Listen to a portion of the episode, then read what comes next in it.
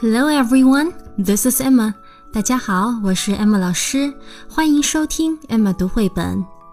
今天我朗读的是 Biscuit 饼干狗系列的 Bath Time for Biscuit。Time for a bath, Biscuit.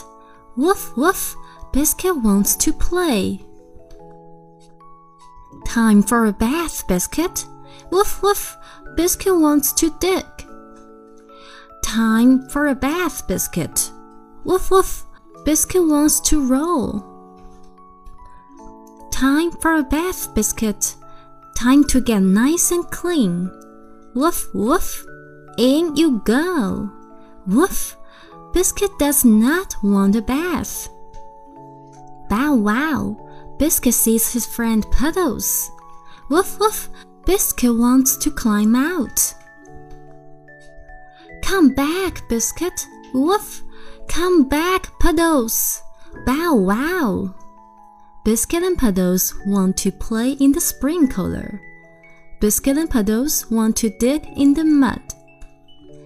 Biscuit and Puddles want to roll in the flower bed. Now I have you.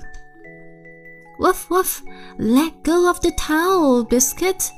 Bow wow, let go of the towel, Puddles. Silly puppies, let go. Woof woof, bow wow.